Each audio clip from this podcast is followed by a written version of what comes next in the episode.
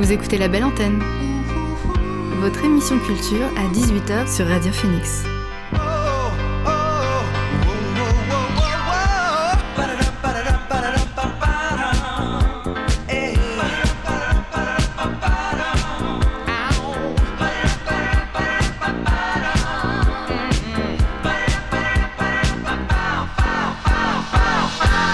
Bonjour, vous êtes sur Radio Phoenix, il est 18h, l'heure de la belle antenne, votre dose quotidienne d'actualité culturelle. Je m'appelle Elvire et suis très heureuse d'être derrière le micro. J'espère que vous avez passé un bon week-end et que vous avez fait le plein d'énergie.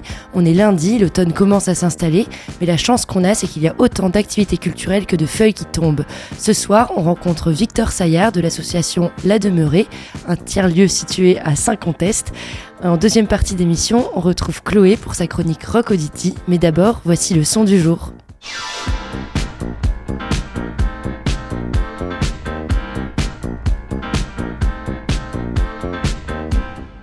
Le son du jour, c'est Fly My Bird de Sumti. Ce 13 octobre, l'artiste écossaise a dévoilé son dernier album intitulé The Louder, The Better. Ce qui lie les 16 titres de ce projet, c'est les mélodies solaires et le rythme reggae roots, mais on peut aussi retrouver des morceaux enrobés de pop et de sons plus digitaux. Sumti, princesse du ragamuffin, utilise la musique pour aborder des thèmes sociaux qui lui sont capitales. Elle condamne les politiques et la corruption et conscientise les luttes et le réel. Pour son single Fly My Bird, elle s'est associée à l'ingé son américain Christophe Collin. Ce n'est autre que le compositeur de nombreux morceaux des Wailers, groupe associé à Bob Marley. Fly My Bird, c'est le son du jour. On l'écoute tout de suite sur Radio Phoenix. Fly my bird, you are free. Open eyes and see. You are no more a slave in the world.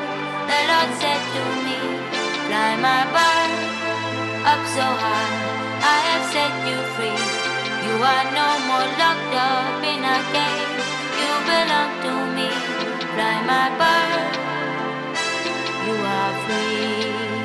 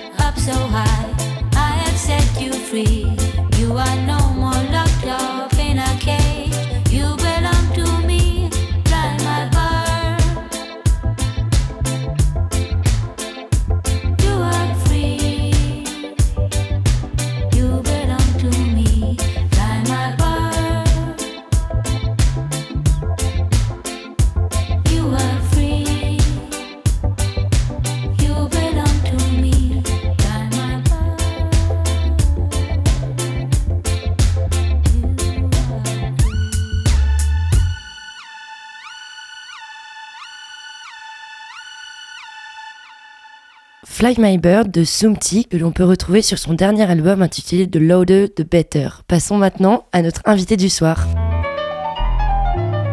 L'invité du soir dans la belle antenne. Mon invité du soir, c'est Victor Saillard, membre de la Demeurée. Euh, c'est un lieu de création, d'événements et de partage situé à Saint-Contest. Euh, il est au centre d'une riche activité culturelle. Tout à l'heure, j'ai présenté comme un tiers-lieu, mais ce n'est pas exactement ça. Euh, qu'est-ce que tu veux me rebondir sur le fait que ce n'est pas un tiers-lieu? Eh bien, bonjour, bonsoir. Ça fait très plaisir d'être là à Radio Phoenix. merci pour l'invitation. ouais, j'ai tiqué un peu sur tiers-lieu parce qu'on ne se définit pas comme ça, on l'a jamais fait.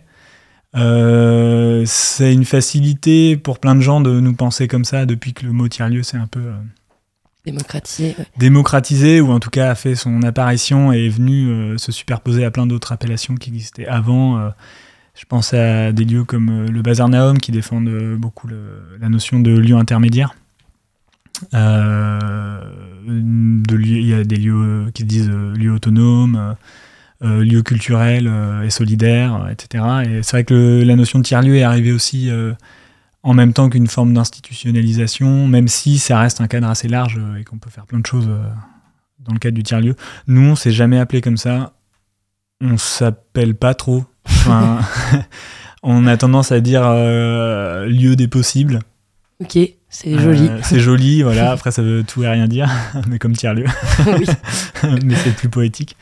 Et donc, à la base du projet La Demeurée, quelle, était l'envie euh, Qu'est-ce qui vous a rassemblé autour de ça avec les autres membres de l'association? Alors, euh, c'est un lieu qui a eu plusieurs vies. Là, euh, l'année prochaine, on va fêter les 10 ans. je pense que la première envie, alors après, c'est chacun a aussi sa perception de, de ça, mais au départ, il y avait une bande d'amis, copains, copines, et l'envie de d'avoir un d'expérimenter ensemble de continuer à garder un lien euh, malgré la fin des études euh, tout ça. On avait plutôt entre 20 et 25 ans euh, quand on a quand on est arrivé sur place. Donc on a monté une association qui devait être une sorte de prétexte à continuer à faire des choses ensemble et, euh, mais l'idée de lieu, enfin le lieu n'était pas encore euh, l'objectif ou en tout cas le support euh, qui devait porter ça. C'est arrivé peut-être deux ans après la création de l'association, un peu moins. Et c'est parce qu'on a eu l'opportunité de ce lieu-là en Normandie qu'on est venu parce que personne ne venait du coin. Ok. Voilà, on, est des parachutés. vous avez découvert la Normandie avec, avec la demeurée. Ouais, exactement. Et comment est-ce que vous avez été accueillis dans la région?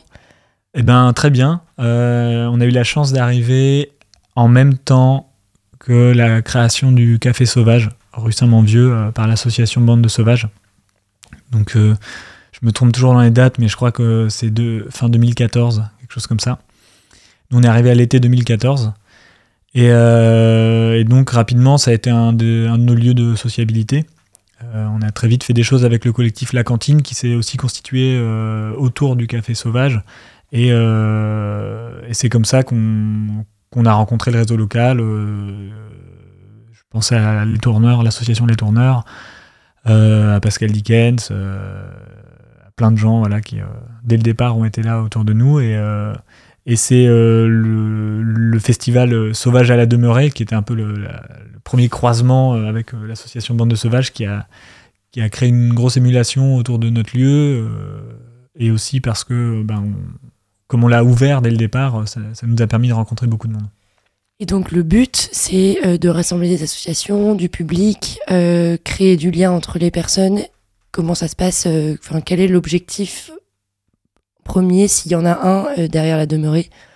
Ouais, rétrospectivement, je pense que c'est ce qu'on a réussi à faire. L'idée première, c'était de ne pas avoir trop d'idées préconçues de ce qu'on voulait faire. Euh, on, avait vraiment l'idée d'expérimentation euh, à l'esprit quand on a créé le lieu et, on avait l'idée que chacun porte l'expérimentation qu'il avait envie de mener avec tous les aléas que ça pouvait avoir. Donc il y a eu plein de choses qui ont été essayées, euh, plein de choses qui ont été ratées, plein de choses qui ont été réussies. Et, euh, et euh, c'était assez centré quand même sur les individus. Euh, on formait collectif, mais par adjonction d'individus qui essayaient leur truc. Des fois, ça prenait, et donc il y en a d'autres qui se joignaient au projet. Des fois, ça prenait pas, et donc ça, ça, ça s'arrêtait. Il y a eu beaucoup de passages. Et euh, toute la première phase de la vie de la demeurée, euh, c'était une sorte de colloque avec euh, plein de gens qui venaient aussi euh, pour des temps courts, d'autres qui restaient sur des temps plus longs, et qui avaient un- une dimension un peu culturelle, expérimentale. Vous avez un, un rapport euh, au temps et au travail qui est différent de celui qu'on peut retrouver dans des associations ou dans notre société en général. Comment est-ce que vous l'avez appréhendé? Comment est-ce que vous l'avez dessiné, ce rapport au temps? Eh ben, hum, il s'est un peu.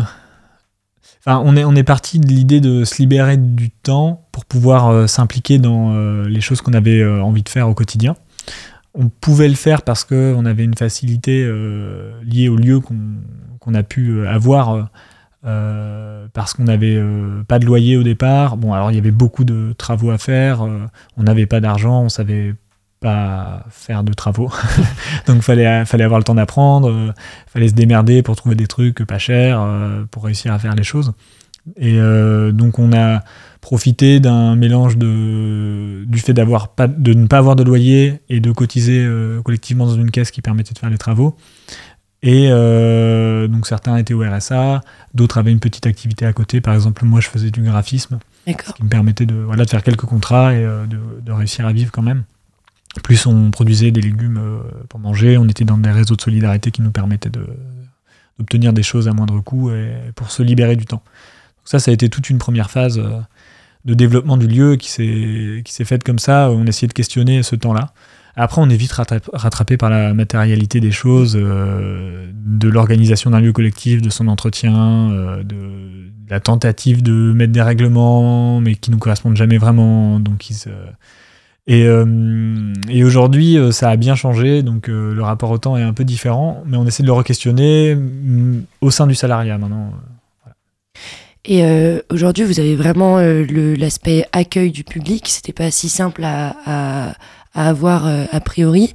Mais dans l'accueil du public, qu'est-ce que vous faites? Parce que vous avez des jardins pédagogiques, vous accueillez des événements culturels. Comment ça se passe? Quelle est votre relation avec le public et la médiation que vous faites autour, de, autour de ça Euh, ouais, c'est vrai, l'accueil du public. euh, alors, ça a été très vite euh, quelque chose qu'on a fait, euh, qu'on a fait comme ça, naturellement, sans forcément se poser les questions de toutes les règles qu'il y avait autour de ça, même si on, a toujours eu à cœur d'essayer de bien faire les choses. Et, voilà, donc on a eu des difficultés par rapport aux normes d'accueil public qu'on a réussi à surmonter. Et, euh, et sinon, la- l'accueil s'est souvent construit par opportunité, rencontre. euh, donc c'était des formes très différentes. Donc euh, bah, des fois c'était des écoles parce que euh, il se trouvait qu'une enseignante euh, avait envie de, découvrir la demeurée, on avait entendu parler, l'avait rencontré par un autre biais et donc voulait amener ses, ses classes.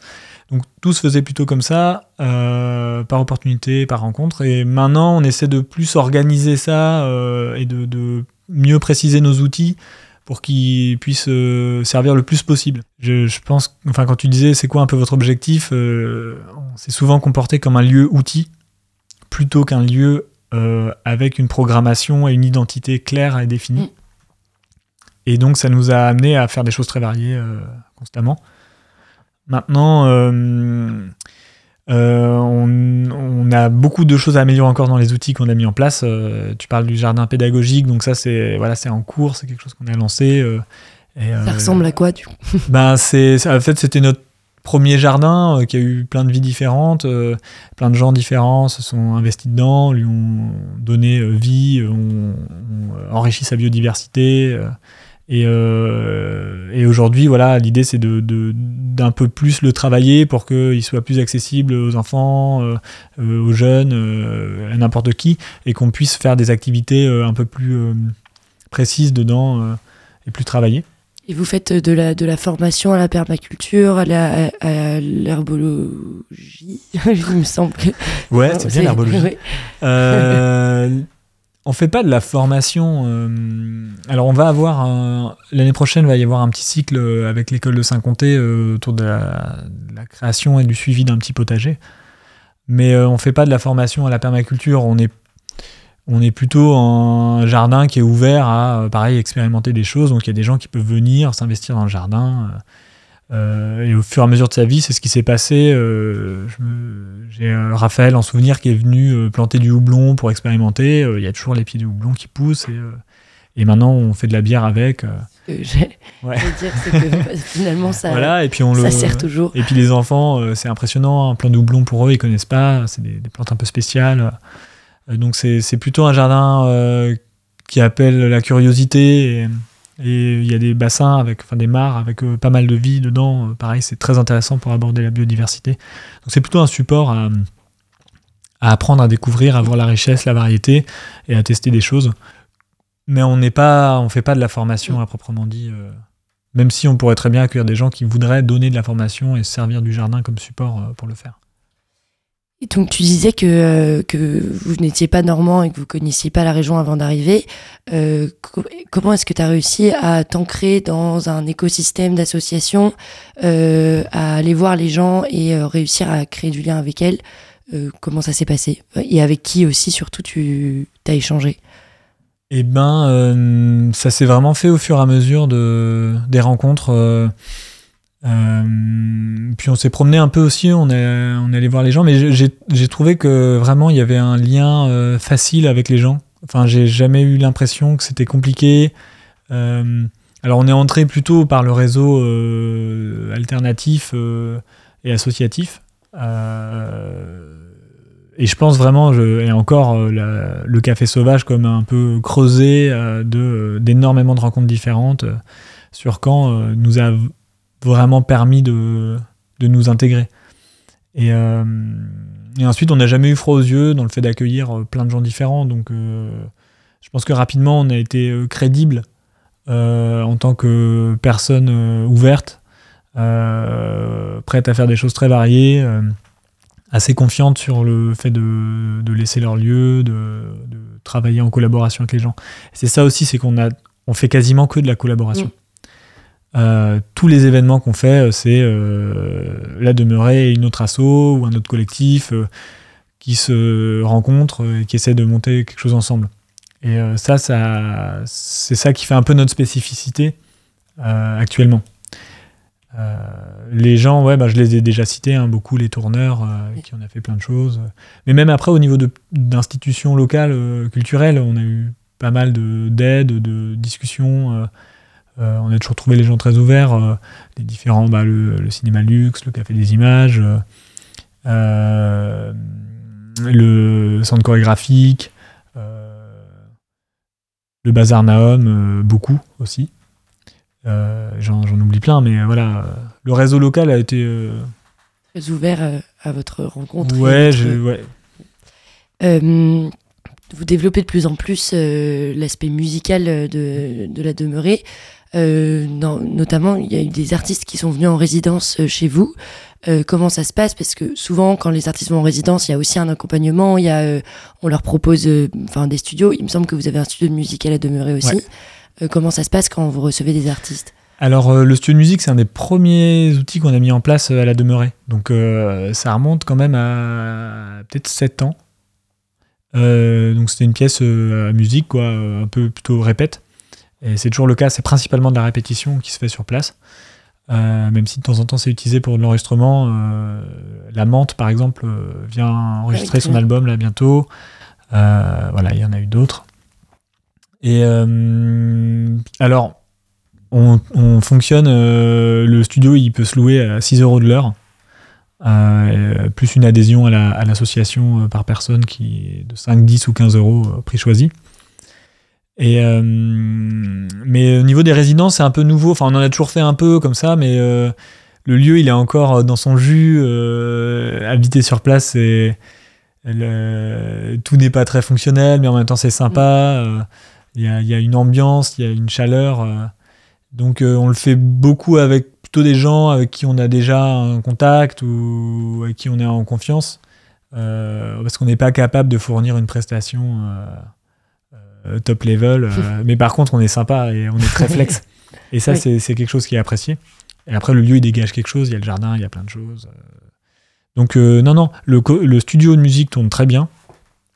On a deux à trois groupes qui répètent quasiment par jour. Ah oui, plus, euh, des groupes qui euh, viennent régulièrement sur des temps de journée. Je pense à Orzin Stara, qui est vraiment notre groupe chouchou. euh, on est leur QG, quoi. Elles viennent euh, quasiment une semaine par mois euh, répéter chez nous. On a fait plein de choses avec elles. C'est très chouette. Et c'est un groupe qui a suivi aussi la vie de la demeurée, de même que la demeurée a suivi la vie de ce groupe. Et, donc, des fois, on fait des formats résidence. Il y a Hatchet Face qu'on a fait il y a pas très longtemps. Il y a Jacques qui est venu en résidence pendant deux semaines. Euh, parce qu'on se connaît depuis un certain temps, qu'il a été là aussi au début de la demeurée, qu'il est venu nous filer des coups de main. Parce qu'il a une certaine expérience aussi des montages de squat, tout ça, même si c'est pas notre cas, mais euh, voilà, on a fait plein de trucs ensemble. Euh, et il y en a plein des résidences euh, qui se font. Et notre idée là, c'est d'améliorer vraiment le côté résidence, donc déjà pour l'accueil en termes d'infrastructure. Et on aimerait bien réussir à financer certaines résidences. donc vraiment pouvoir euh, choisir des artistes avec qui on a envie de bosser, dont on aime le travail. Alors on n'est pas capable d'accompagner, c'est pas notre métier, euh, on, on vient pas de là. euh, par contre, on aimerait bien réussir à créer un cadre de travail vraiment chouette et, mobiliser des ressources d'autres associations, de personnes avec qui on travaille. Je pense à les tourneurs, tout ça, qui, ont une plus grande expérience aussi sur une plus grande finesse au niveau musique. Je pense à, au studio 5 Inch aussi, plein d'autres. Donc, euh, ouais, la résidence, c'est un truc qu'on va améliorer et qu'on va rendre plus clair. Là, ça se fait plutôt par euh, bouche à oreille, tout Mm. ça. Euh, et après, euh, les jonctions entre studio de musique et notre salle d'événement, ça c'est quelque chose qu'on a, ouais, qu'on bosse. Parce que du coup, les artistes que vous, que vous, que vous accueillez peuvent après aussi performer à la demeurée sur des événements musicaux. Ouais, souvent ça se fait. Euh, on a fait euh, cette année là, on a fait un, oui c'était cette année, on a fait un, un- une sorte de sortie euh, musicale du studio de musique vers la salle. Donc il y a trois groupes qui sont calés pour jouer ensemble.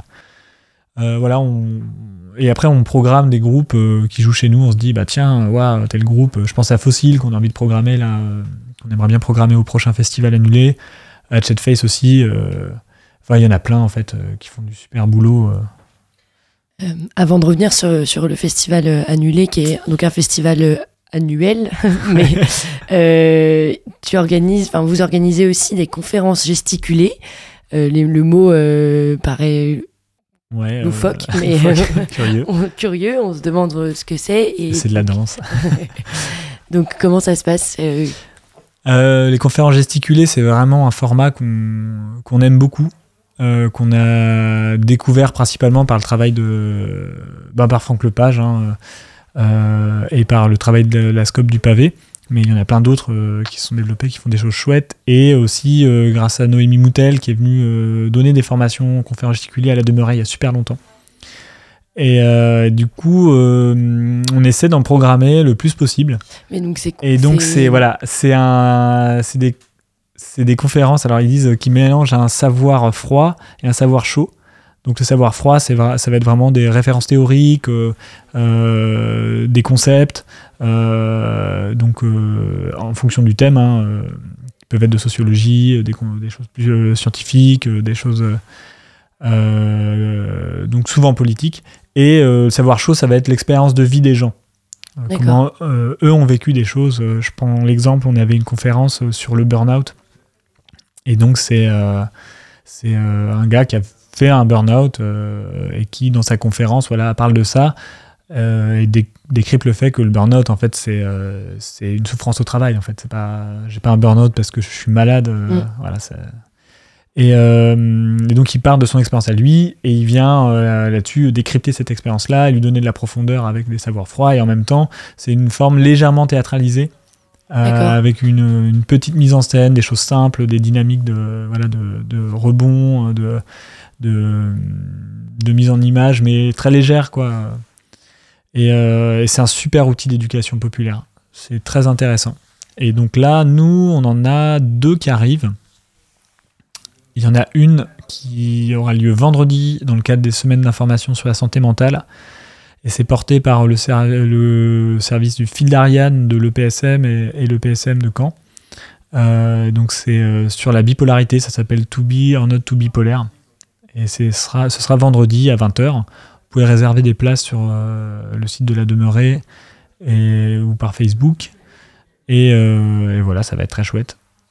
Et la deuxième qui arrive, c'est mardi prochain, le 24. Ça s'est calé un peu là au dernier moment, c'est avec le CCFD Terre Solidaire. Et c'est sur la, sur la sécurité alimentaire, ça s'appelle de la fourche à la fourchette. Non, l'inverse.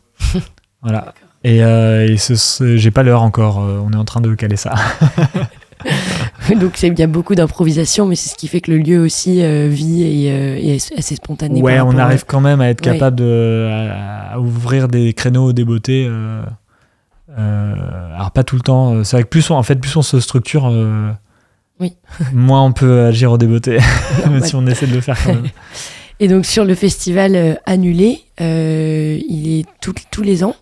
Et c'est un festival. Enfin, qu'est-ce qui se passe dans ce festival? Alors le festival annulé, il est vraiment lié à l'histoire de la demeurée euh, locale, euh, avec tous les acteurs, les copains-copines du coin euh, avec qui on aime bien travailler. Euh, c'est un peu le festival fondateur, donc c'est le festival sauvage à la demeurée, qui a été annulé euh, par la mairie de Saint-Comté. D'accord. et on est, on s'est, on s'est pris le chou, on a fini au tribunal, et, et donc le festival a quand même eu lieu il a été officiellement annulé, il a quand même eu lieu et on l'a transformé euh, pour qu'il ait lieu. C'est-à-dire qu'on a été accueilli par différents lieux de Caen euh, sur lesquels on a rapatrié euh, les concerts, tout ça. Donc il y avait euh, la maison du vélo et le bocal. Et, euh, et, en fait, après, on a changé le nom, on l'a appelé Festival Annulé. Et on a gardé le principe d'aller dans des lieux à Caen euh, et autour pour voilà, faire un espèce de festival itinérant, souvent sur une semaine, autour du 1er mai en général. Et, euh, et donc euh, c'est là, pff, cette année je crois que c'était la huitième édition. C'était la huitième édition, il a toujours eu lieu. Il n'y a que le Covid qui a réussi à le déplacer. Mais euh, pas à aurait pu s'appeler le festival déplacé après ouais, cet voilà, c'est ça, le festival déplacé. Mais euh, donc voilà, euh, l'année prochaine, euh, ouais, autour du 1er mai, je crois que c'est un mercredi le 1er mai, donc ça va être sur la semaine comme ça qui, qui l'entoure. Et donc le but c'est de mettre en valeur des artistes locaux, de, d'autres, ou, ou, pas que des artistes, que ça rassemble qui et quoi? C'est un mélange de, de, groupes en tournée, de groupes qu'on aime bien, qu'on essaie de faire venir, et de groupes locaux. Il y a un truc très éclectique dans la programmation. Euh, on va passer par pas mal de styles de musique différents. C'est des musiques souvent assez. Euh, avec la curiosité aussi. Euh, et euh, l'idée, je crois que c'est la, la, générosité. Il y a vraiment ce truc de faire un festival qui est ultra généreux. On fonctionne sur un mix entre du prix choisi et du prix libre. Euh, et l'idée, c'est voilà, c'est d'embarquer les gens. Euh, ils, s'y rentrent dans le festival annulé. Après, pendant une semaine, ils vont se promener de lieu en lieu, découvrir le réseau associatif, euh, toutes les choses qui se font, avoir accès à des propositions musicales vraiment très chouettes. Hein. Franchement, à chaque fois, on se dit waouh, wow, ça, ça, claque le festival annulé. Et ouais, voilà, c'est un festival de générosité, quoi. C'est aussi joli. pas mal. il y a à manger, euh, on rigole, euh, il y a des petits spectacles. Euh. Ouais. Et chaque année hein, est assez différente, ça dépend de l'énergie qu'on a, des gens qui nous rejoignent. Il y a des années où il y a des autres collectifs qui viennent se joindre à nous. Enfin, on teste plein de choses. Et si c'est annulé, s'il y a des trucs annulés, c'est pas grave. c'est le but. Voilà, enfin, le pas le but, mais. Que... On n'espère pas que ce soit le but, mais bon. Euh, je te propose une, une, pause musicale avec un artiste qui est justement passé en résidence à la Demeurée il y a quelques mois. Donc c'est Jacques, tu en parlais tout à l'heure. C'est un artiste de musique électronique français qui, fait, qui est une figure excentrique du paysage musical. On écoute son titre La vie de tous les jours, tiré de son album Importance du vide. C'est La vie de tous les jours de Jacques dans, dans la belle antenne. La vie de tous les jours, il n'y a rien à célébrer. Chaque chose qui se passe ne fait pas un souvenir. Les sourires sont au repos, chacun fait ce qu'il doit faire. C'est pas comme sur les réseaux, dans la vie de tous les jours. Ouais, la vie de tous les jours dans la vie de tous les jours. c'est la vie de tous les jours.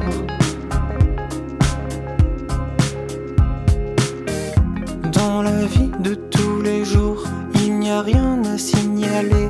Les voisins se disent bonjour et les chiens se laissent promener. Je suis content quand il se passe rien, au moins il se passe rien de mal. C'est parce qu'on voit aux infos, c'est la vie de tous les jours.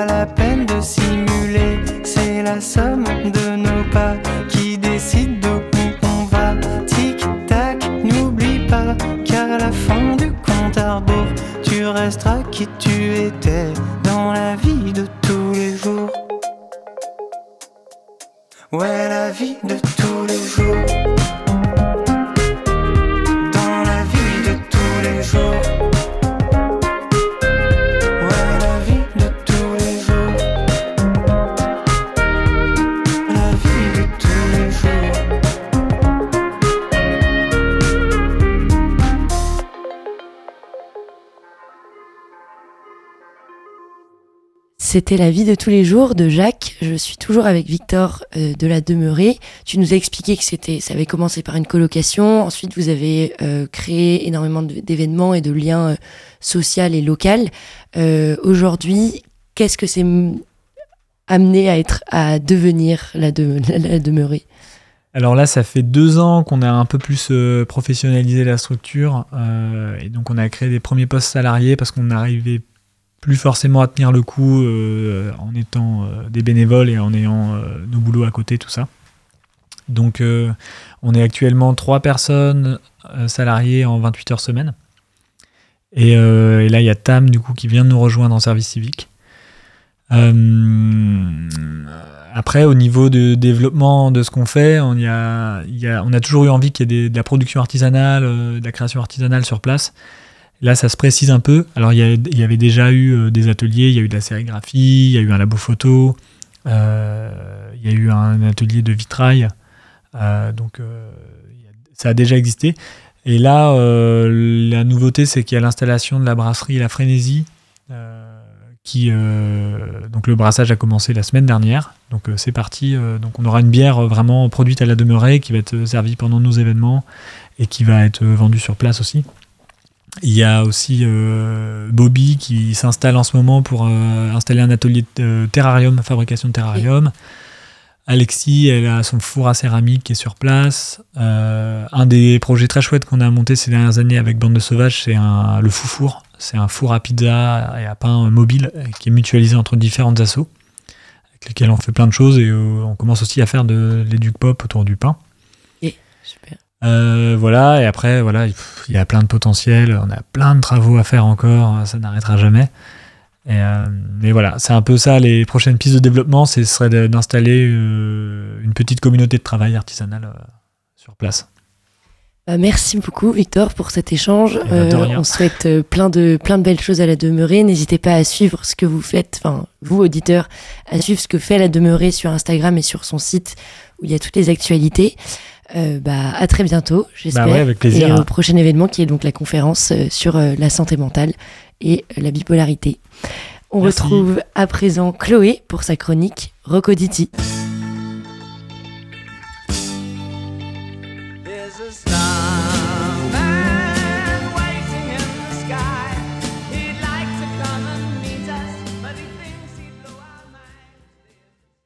Aujourd'hui, on part en voyage à travers l'histoire du rock avec Chloé. C'est parti pour Rock Oddity. Rock.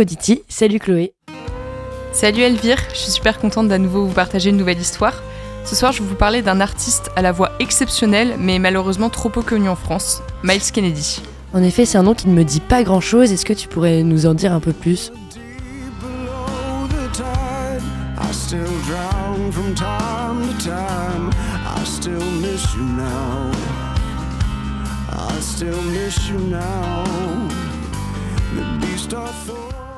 Miles Kennedy est né en 1969 à Boston. Musicalement, c'est un chanteur assez reconnu dans le milieu puisqu'il est le chanteur du second groupe de Slash, le guitariste des Guns N' Roses. Il fait également partie du groupe de métal Alter Bridge qui compte également le grand guitariste Mark Tremonti. Sa voix est vraiment unique et exceptionnelle puisqu'elle couvre 4 octaves. On l'entend no- notamment dans cette chanson intitulée Nothing But a Name.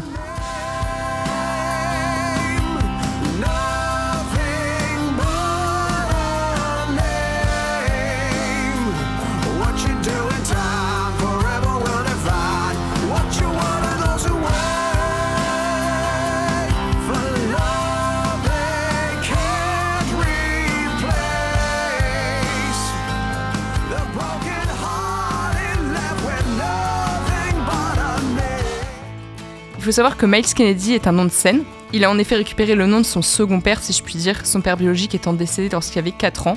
C'est justement de ce sujet que Miles Kennedy traite dans son premier album solo que je vais vous présenter ce soir, intitulé Year of the Tiger, tout comme sa première chanson.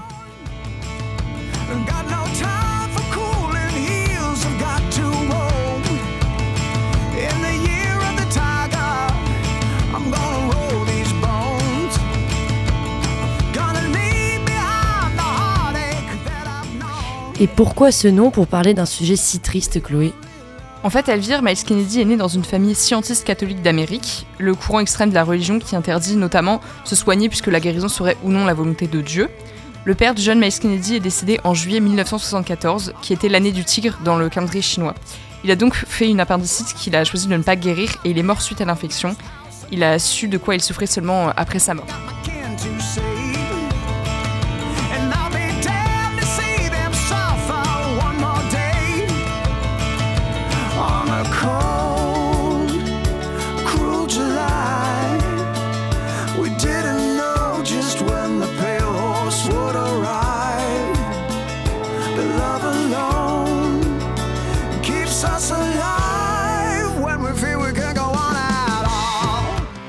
Et donc, c'est un album très sombre, j'imagine. Bah, pas tellement, figure-toi. Il traite certes de la mort, mais aussi du chemin et du courage nécessaire pour traverser cette épreuve. Il rend notamment hommage à sa mère dans cette chanson en particulier, intitulée Mother. Il a en effet fallu qu'elle prenne en charge ses deux enfants, Miles Kennedy et son frère. Il la décrit comme une femme forte et inébranlable sur laquelle il pourra toujours compter.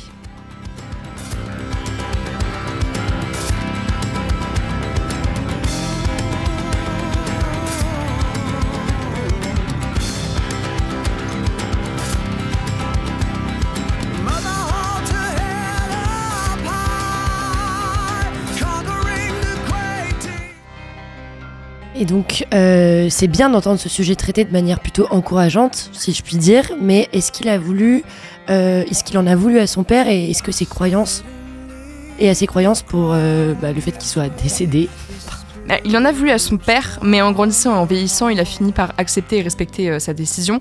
Il s'est bien sûr écarté du courant scientiste, puis de la religion en général, ici par source du deuil et comment le traverser. Mais une chanson, The Great Beyond, celle qu'on entend actuellement, parle précisément de la mort de son père et décrit ce passage de la vie à la mort et comment lui l'a vécu.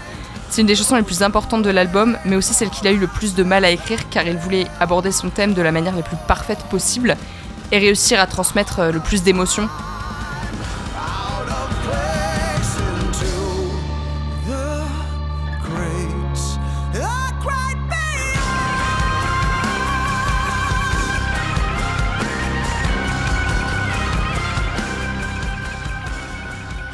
Merci beaucoup Chloé, c'est une très belle découverte. Euh, Est-ce que tu as une recommandation de la semaine sur cet album en particulier? Alors, je vous conseille fortement Love Can Only Heal. C'est une chanson sur la manière euh, dont l'amour nous aide à guérir euh, de nos blessures. Euh, Merci, on se retrouve donc la semaine prochaine pour une nouvelle histoire dans Rock Oddity. À très bientôt, enfin à la semaine prochaine surtout. Et euh, je vous laisse maintenant sur Love Can Only Heal de Miles Kennedy. À plus, Elvire.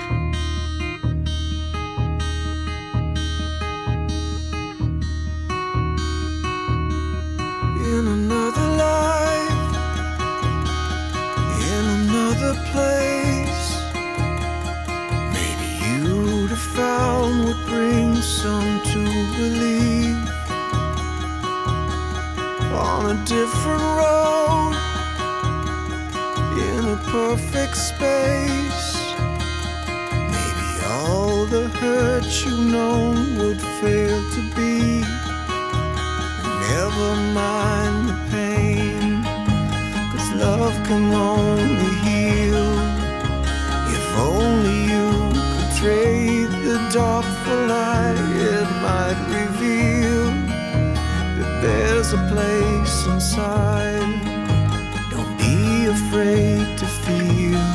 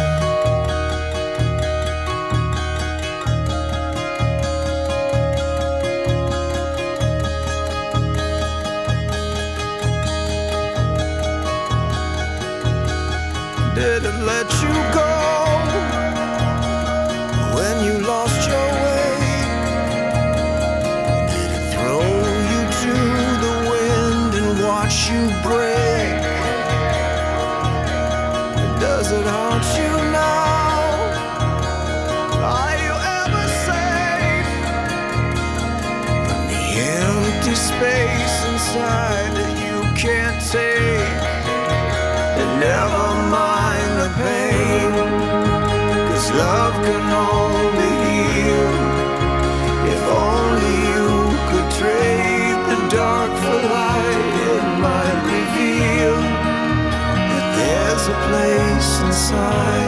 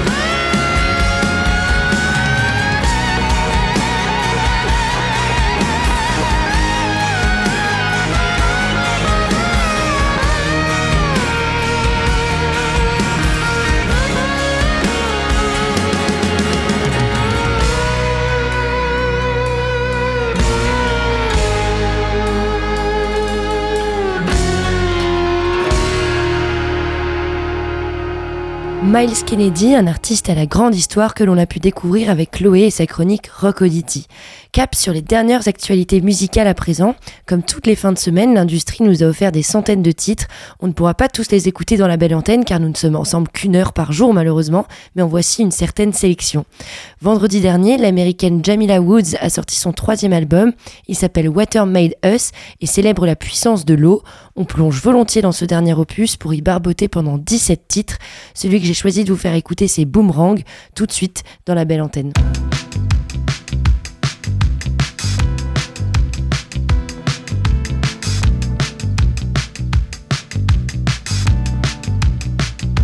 I'm giving you it all or nothing at all. I'm waiting for your call and hoping you fall for me. Trying to keep my head out the way. I make room in my heart. I'm hoping you stay, hoping you wait. I'm asking for your patience. You need an affirmation, and I'm breaking my own rules.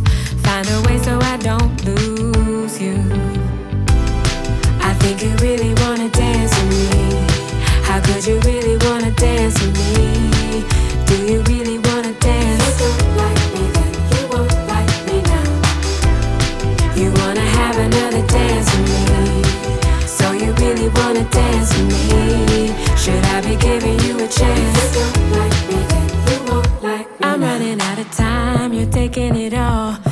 Me wanna stay here. Stay here. When I'm with you, I forget the hours. Every minute is a season changing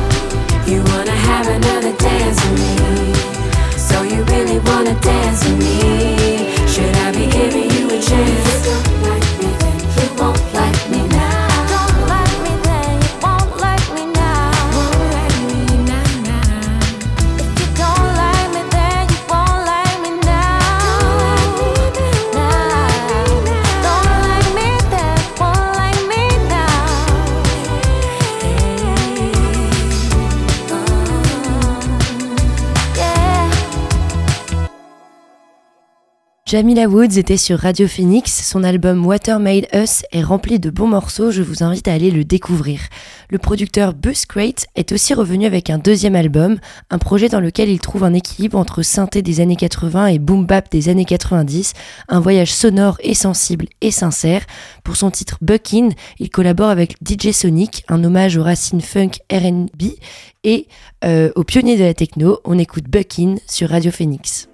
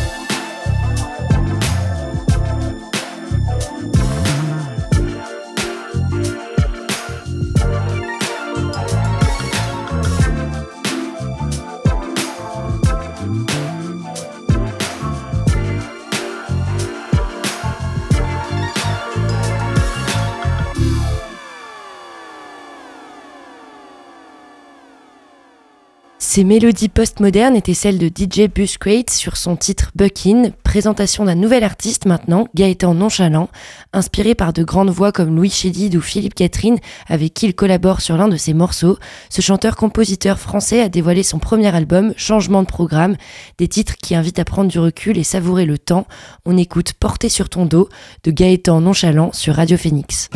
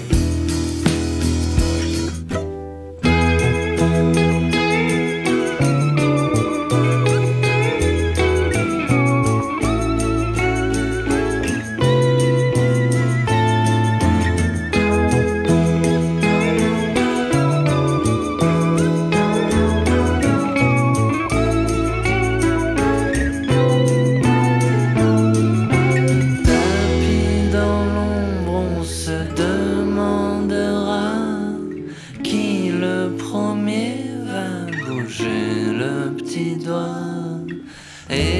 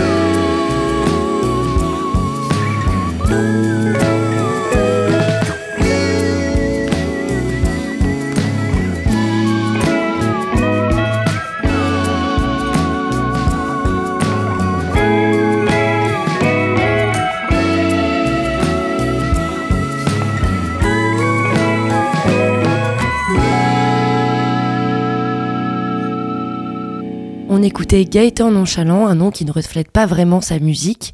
Cet été, le producteur et Digger Guts euh, a sorti un album qui rassemble toutes les pépites qui construisent l'essence de ses DJ sets. Il s'appelle Straight from the Deck volume 3.